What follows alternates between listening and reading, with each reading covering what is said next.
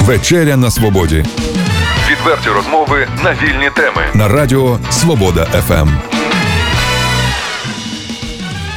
Доброго вечора. Це вечеря на свободі. І у студії Свобода ФМ ведучі Олена і Олег Головатенки.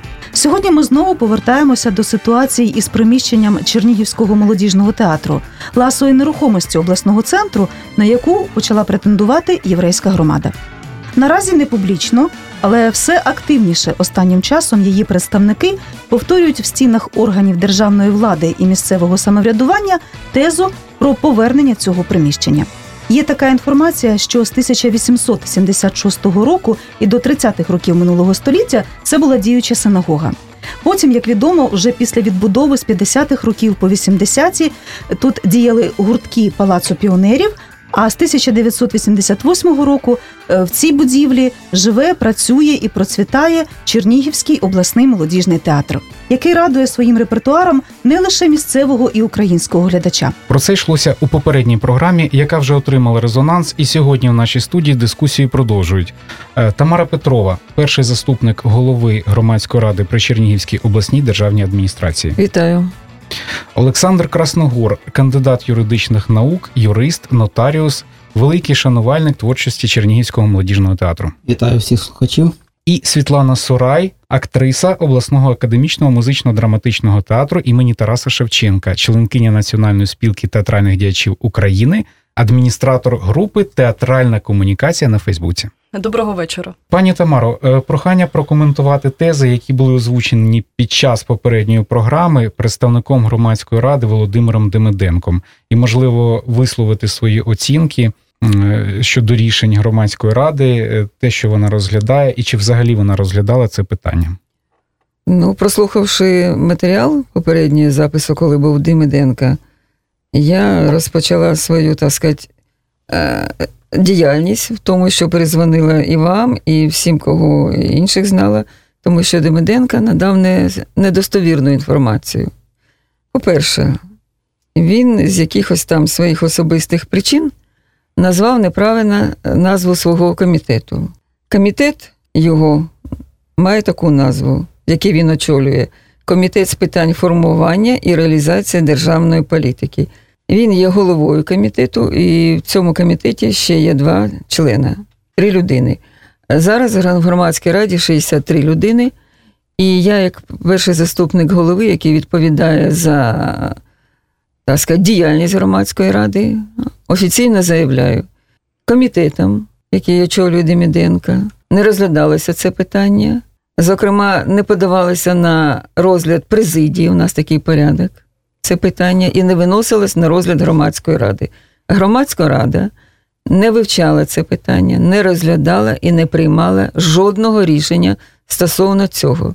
І тому я вважаю, що в той, в тій інформації, яку він надав, він мав на увазі, що своє особисте, а прикрився громадською радою.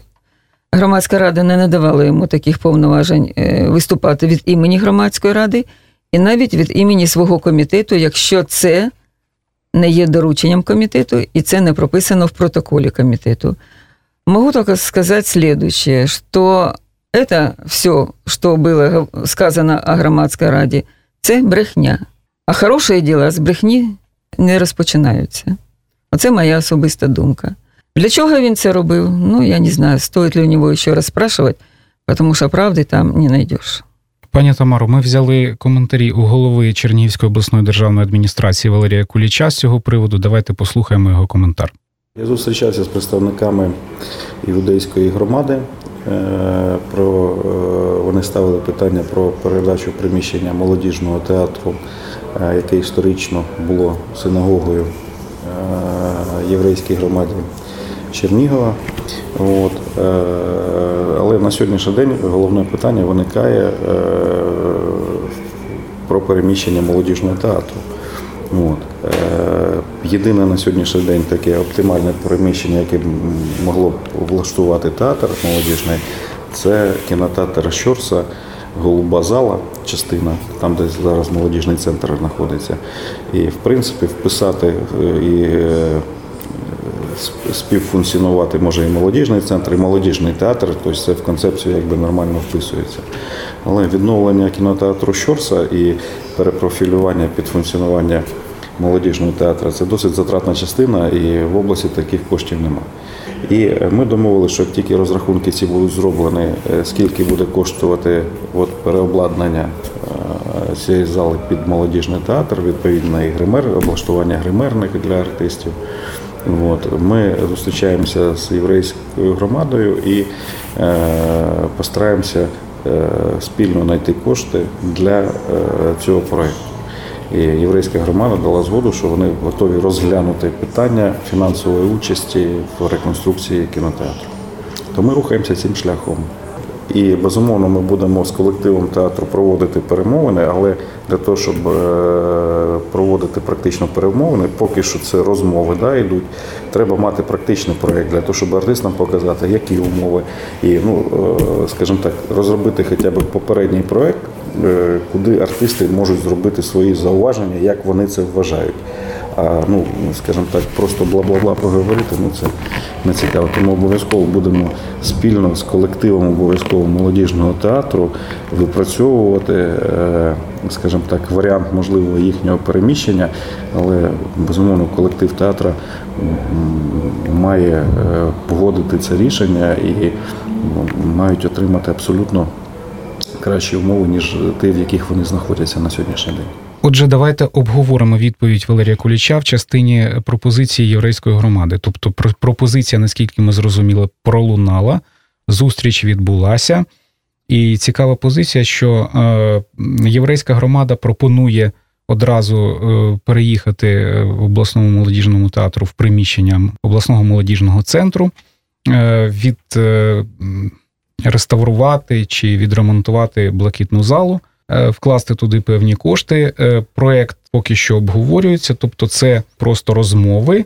А коли буде е, предмет для дискусії, тоді запросять тільки от акторів молодіжного театру. Наскільки я правильно розумію? Ця ситуація повинна бути знана, знана громадянами і жителями даної нашої територіальної громади, тобто не тільки нашого міста Чернігова, а взагалі і області, оскільки молодіжний театр на сьогоднішній день можна сказати є візитівкою ну, поряд як Катерининська церква, так і молодіжний театр. Його знають, його люблять, шанують. Він проводить таку активну державницьку позицію, патріотичним вихованням займається, просвітницьку, і навіть е, репертуар такий у нього, що він формує громадську думку і на сьогоднішній день дуже такий вагомий вплив має. Тому вважаємо, що не може бути вирішено тільки це питання кулуарно, а обов'язково повинно бути на рівні обговорення. Можливо, навіть громадські слухання з цього плану повинні бути проведені, соціологічне опитання. Ну а потім вже взагалі це питання повинно вирішуватися на рівні обласної ради. Пане Олександре, все-таки, що насправді, на вашу думку, цікавить єврейську громаду? Будівля чи земля? От після минулої програми е, є така думка, що громаду більше може цікавити земля. Ну, з огляду останніх трендів у нас тих подій, які відбуваються в країні. Е, Взагалі, що передбачає прийнятий закон про реституцію? Ну, колись він був у нас прийнятий, і наскільки виправдані можуть бути претензії е, громади єврейської на це приміщення? От чи є якісь документи, чи, чи маєте ви такі, ви такі відомості, що це приміщення дійсно має юридично якось е, навіть обговорюватися це питання, що воно повинно бути передано.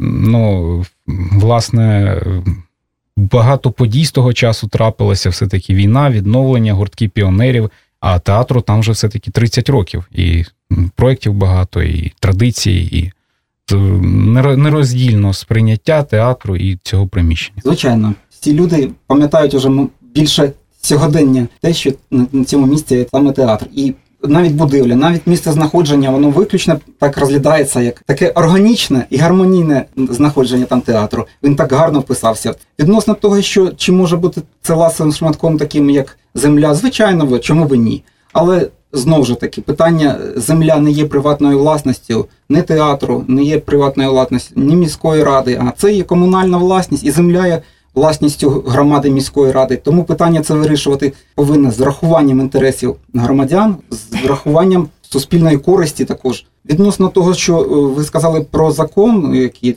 реституції, то на сьогоднішній день не передбачено такі, такого законодавства України немає закону, який би передбачав повернення якихось так. Звичайно, що як юрист я повинен ще більше там і будь-який юрист ознайомитися з матеріалами справи там, але ну відносно такого такого от нема передбачено. Що стосується документів, то за загальними поняттями права і за загальними поняттями юриспруденції це є документи, не просто там якісь архівні довідки чи фотографії, чи розговори, чи згадки там в літературі, в публіцистиці. Це повинно бути свідоцтво про право власності, видане органам державної влади, або рішення суду, яке вступило в законну силу і зареєстровано в встановленому порядку, або договір купівлі-продажу, яким там придбала за чиї кошти. Хай навіть це буде рішення про надання землі в оренду там чи для надання землі для будівництва цієї будівлі. Але цих документів, я так думаю, що їх і нема взагалі. Із тих відкритих джерел, які на сьогоднішній день є, і вони підтверджують, що це саме майно громади, майно Чернігівської обласної ради, тобто територіальної громади нашого міста, є комунальною власністю. Що стосується таких от допущень, припущень, вони немає їх таких підтверджень. Це треба вивчати, треба доказувати. Якби праві у нас передбачається, що людина, яка заявляє, вона повинна доказати, що це йому належить. Нагадаю слухачам у вечері на свободі. Ми вже піднімали тему подальшої долі приміщення обласного молодіжного театру Е, у попередній дискусії. Е, Також складні дискусії почули різні думки. Е, Ви, слухачі, можете повернутися до цієї розмови. Е, Нагадаю, можете послухати в подкастах Свободи ФМ за описанням знайти програму. А сьогодні у нашій студії також е, серед учасників розмови Світлана Сурай, актриса обласного академічного музично-драматичного театру імені Шевченка. Я знаю, що е, дуже небайдужа, активна молода людина. Насправді їй дуже болить. Те е, можна побачити і в обговореннях в соціальних мережах, і от в просто у приватних розмовах. Прошу Світлана до Е, Так, я би хотіла сказати на рахунок реституції, яка була е, щойно згадана. Хотіла підтвердити те, що я теж шукала, читала про це, що в нас не врегульовані е, на рахунок цього закону. Вони є в Європі і функціонують там. Але навіть якщо згадуючи інші країни, в Латвії, наприклад, передбачено, що якщо на місці, на- на- на яке претендує якась громада, а знаходиться заклад освіти або культури, то таке, е, таке місце не віддається цій громаді, воно навіть не розглядається. І є ще декілька країн, які так само е, не віддають громадам місця, де певні є там речі. От е, так само на рахунок правонаступництва. Те, що там, е, по-перше, ще невідомо. Ну тобто, я, наприклад, не знаю, хто чи хтось може ствердити, що бачив якісь архіви, що там будувалася синагога. Я не можу ствердити протилежне, бо я не знаю. Тобто ми не знаємо. Ми не знаємо так чи ні. Е, і тому на рахунок правонаступництва дійсно має бути на те підтвердження. Тому що, наприклад, навіть коли в Чернівцях, а всі знають Чернівці як е, таке місто з великою єврейською культурою. Звідти дуже багато видатних єврейських діячів. Там є центр Пауля Целана, чудовий центр, і багато різних приміщень, пов'язаних з єврейською історією. Навіть там, коли відбудовували е, синагогу е, в місті, е, це в передмісті Чернівців Садгорі, відбудовував нащадок того, хто був власник цієї синагоги разом з громадою, і е, ну, він мав певне правонаступництво. наступництво. Крім того, е, так само були претензії в сторону кінотеатру Чернівців е, в Чернівцях е, єврейською громадою, але це е, так, ну, так склалося, що е, там залишилось ма- мало представників єврейської громади, і вони вирішили, що ну, немає, немає потреби е, відбудовувати. А там насправді був е, колись темпель, це синагога реформістів. Вона е, відрізняється своєю такою, як би так мовити, пишнотою. Е, Трошечки вона велика, гарна, не маленька синагога. Вони вирішили все-таки відбудувати маленьку синагогу окремо. Е, І на, свою громаду вони вважали, що це достатньо. Вплинуло на них це, тому що з Ізраїлю приїхав один впливовий е, рабин, і е, це їх спонукло для вливання коштів громадою. Крім того, був е, з Америки мільйонер, який е, уродженець Чернівців, який допоміг відбудувати.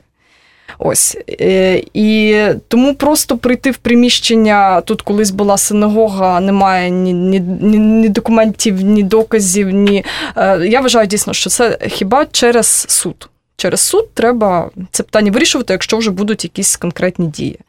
Е, Світлано, а якщо навіть е, віддадуть це приміщення, вони потягнуть його фінансово, то є такий досвід, я так знаю, Так що само так, згадується так само Чернівці. Просто я там працювала в театрі, того я так дуже згадую Чернівці, е, що єзуїтський костел був е, віддали громаді, але сім років там ніяк не може зробити ремонт, і так костел і стоїть. Тобто, крім того, якщо ще згадати, так е, згадується, що знайдуться десь там фінансування спільними зусиллями, громада, ОДА, ще хтось.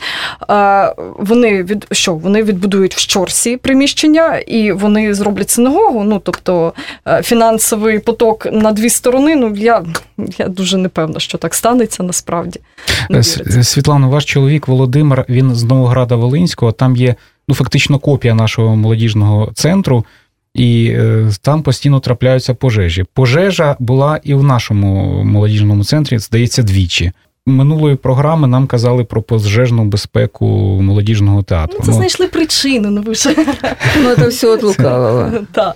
Я Олег, скажу є- слухачам, що Володимир Сурай це також актор, і зараз віднедавна актор Чернігівського саме молодіжного театру. Світлано, до речі, е, в театральній спільноті обговорюється це питання серед акторів, тому що от ви активна, небайдужа, ви прийшли і висловили свою позицію. Е, Взагалі, представники от різних театрів, які є. І які працюють в Чернігові, чи не цікавились ви, якої думки вони про ситуацію, що склалася? Я можу тільки сказати ті, хто е, комунікує навіть там в групі, в яку, якою я керую, е, і дехто, хто писав мені приватні повідомлення, питав, що там у вас, то звичайно це питання цікавить, тому що всі за театр не можна просто отак прийти і виселити акторів. Крім того, серед театральної спільноти в Україні е, є така думка, що нереально, щоб в нас в країні зробили новий театр, побудували чи відреставрували. Це нереально. Ну хіба у нас з'являться така манна небесна, як от в е, театр на Подолі? Давайте і архітектора звідти покличемо. У нас буде е, дуже чудове технічне оснащення і всі ці європейські примочки. Ну давайте так вже, а не просто зробимо косметичний ремонт і на тому ой, фінансування, ви знаєте, не, не закінчилось. Почекайте ще пару років. І це пару років переросте ще в пару років, і так, і все. І отак от буде дах там текти, і ще там щось. Е, Питання ще до всіх присутніх: скільки може коштувати насправді проект реконструкції е, молодіжного центру, зокрема блакитної зали? Скільки точніше ну, не буде коштувати, а скільки він має коштувати? Тобто, що він буде передбачати і що буде враховувати? Е, Чи доцільно акторам театру погоджуватися на це взагалі?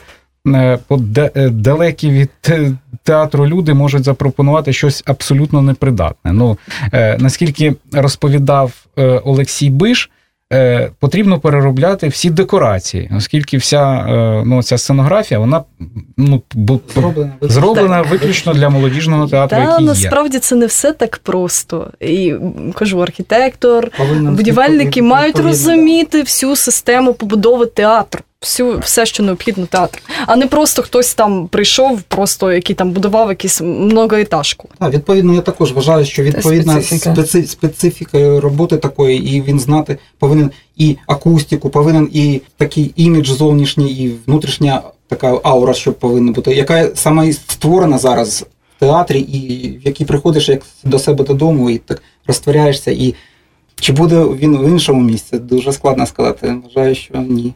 Пані Тамара Петрова, перший заступник голови громадської ради при Чернігівській обласній державній адміністрації. Що скажете? Хочу сказать свое мнение. Меня не удивляет, что представители еврейской громады нашли время, подход э, в высшие кабинеты власти Черниговской области.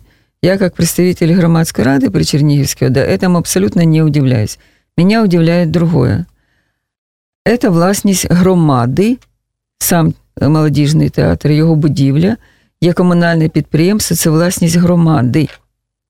Н- Не какой-то там отдельной части э, нашей всей громады Черниговской области, которую представляет вот еврейская э, громада, а всей громады. И говорить об интересах одних, уничтожая интересы и наработки других, это неправильно. Особенно э, брать во внимание то сложное время, в котором мы живем, это создает социальное напряжение и непонимание действия власти, их намерений и вообще результативности.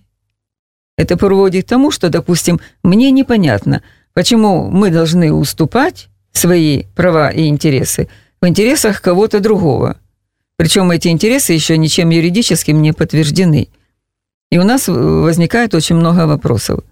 Конечно, вся громада, вот э, наш уважаемый юрист говорил об этом, и все мы придерживаемся того мнения, что этот вопрос не должен решаться единолично в каком-то кабинете. Мы будем стараться выносить это на всеобщее воззрение, раз уже так пошло, раз нас не понимают и не слышат, а частично какие-то там вопросы решаются. Мне кажется, это в корне неправильно, и это разделяет общество и вызывает очень много негативных эмоций. Кому это надо и зачем?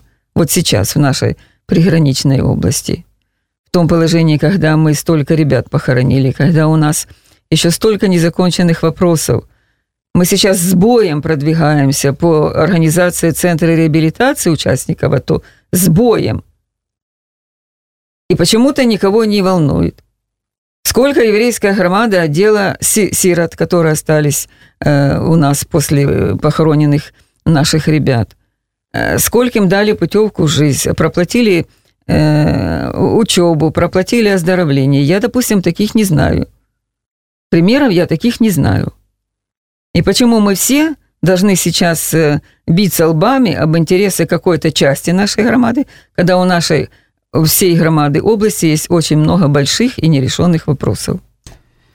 Ну, також хочу ще погодитися з тією думкою і, в принципі, закріпленим в законі про місцеве самоврядування, принципом судового захисту прав місцевого самоврядування. Є і роз'яснення відповідне, де вказано, що право комунальної власності територіальної громади захищається законом на рівних умовах з правами власності інших суб'єктів. Об'єкти права комунальної власності не можуть бути вилучені у територіальних громад і передані іншим суб'єктам права власності без згоди безпосередньо територіальної громади або відповідного рішення ради чи уповноваженої неї органу.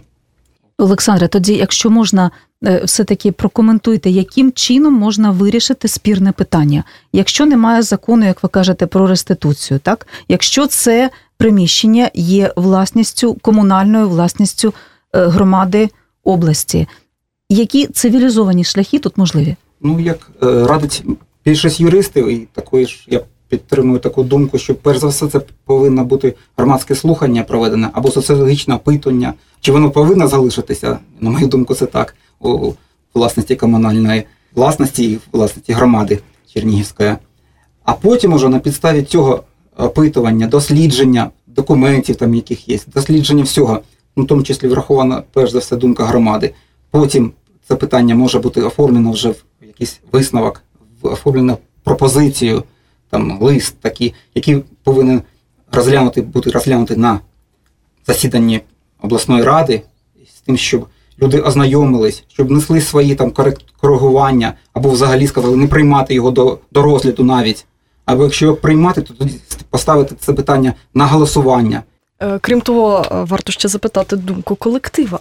Звичайно. Тобто без їхнього відома ніхто ж не е, наскільки я знаю, що ніхто не хоче покидати свій рідний дім. Для них це вже рідний дім. Більшість віддала більшу частину життя свого цьому театру.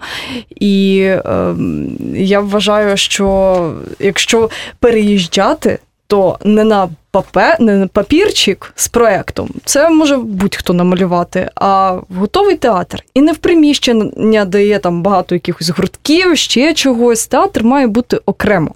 Це таке враження, що просто його треба, вибачити, кудись спихнути, аби кудись. Молодіжний театр, давайте в молодіжний центр.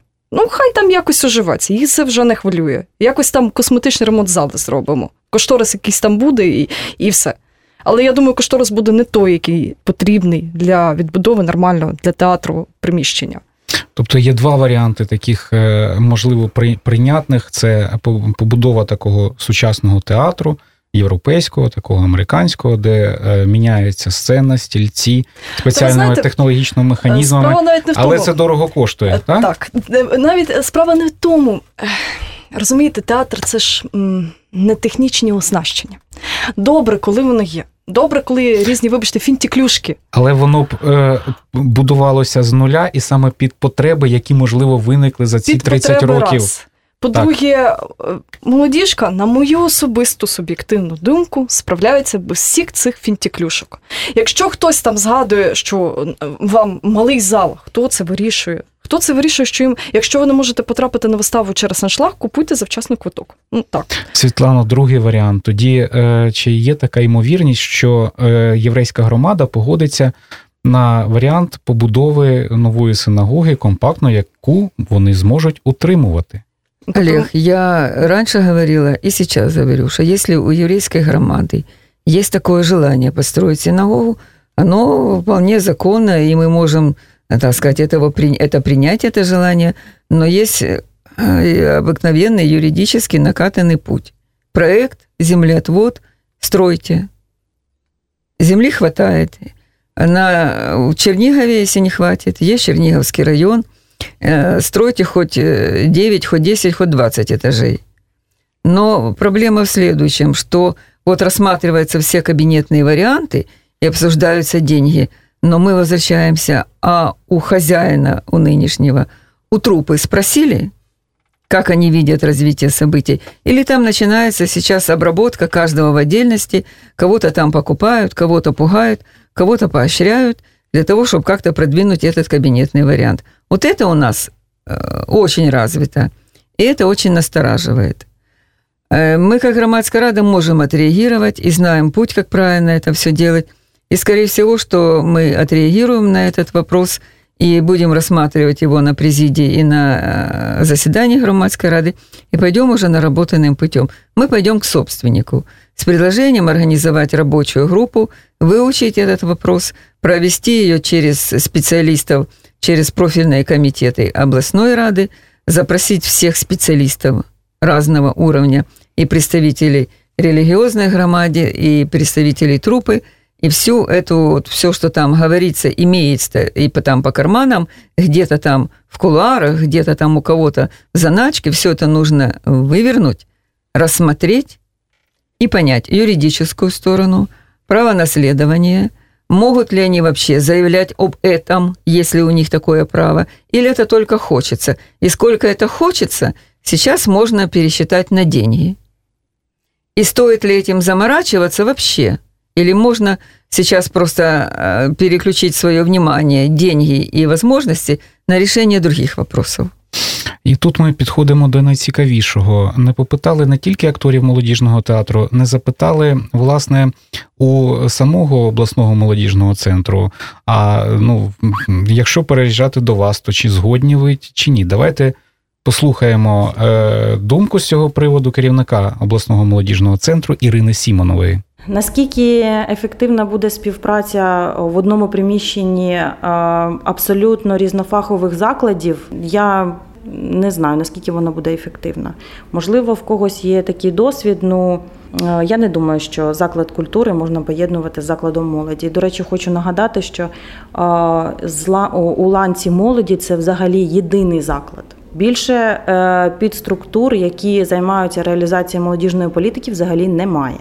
Чому е, ланка культури е, не пропонує інші заклади для розміщення молодіжного театру? Чи чому е, ми не наголошуємо на тому, щоб єврейська громада відбудувала взагалі нове приміщення для молодіжного театру, як це було був такий прецедент в Києві з театром ляльок, коли дійсно е, попередньо там була синагога, і це приміщення віддали е, єврейській громаді, взамін чого єврейська громада відбудувала абсолютно новий, сучасний, класний, класне приміщення для цього театру. А чи зможе вмістити сюди е, в ну, блакитна зала, хол блакитної зали і частина в приміщення в минулому, яке було кафе? А, Ну, не зможе тому що фізично це ну просто неможливо. В цьому випадку потрібна реконструкція, наскільки вона буде фінансово ефективна, теж потрібно, я думаю, залучати експертів. Е, Отже, з цього випливає, що керівник обласного молодіжного центру підкреслює, що в- будівлі не може існувати е, двох закладів різноформатних, і навряд чи Дві е, юридичні особи. дві юридичні особи, і навряд чи навіть якщо зробити якісь ремонти, реконструкції, то вистачить місця під молодіжний театр. Це слова Ірини Сімонової. Абсолютно правда. Вважаю, що у такої будівлі повинен бути один господар, який повністю відповідає за всі ланки. А не може бути, що на одному поверху один знаходиться, на іншому Молодіжний е, центр має свої проекти. Дай Боже йому справитися. Ми бажаємо йому успіху. Молодіжний театр має свій репертуар, і ми з задоволенням да, будемо спостерігати за розвитком. От я тільки боюсь, що все-таки административные методы сыграют свою роль, и трупа может не выстоять. Вот это я боюсь, честно говорю. А я Е, вірю, що вистоїть. Е, Я теж вірю, що вистоїть, а про, просто не хочеться, щоб трупа замість творчих моментів втягувалася якісь Втягувалась в эти разборки.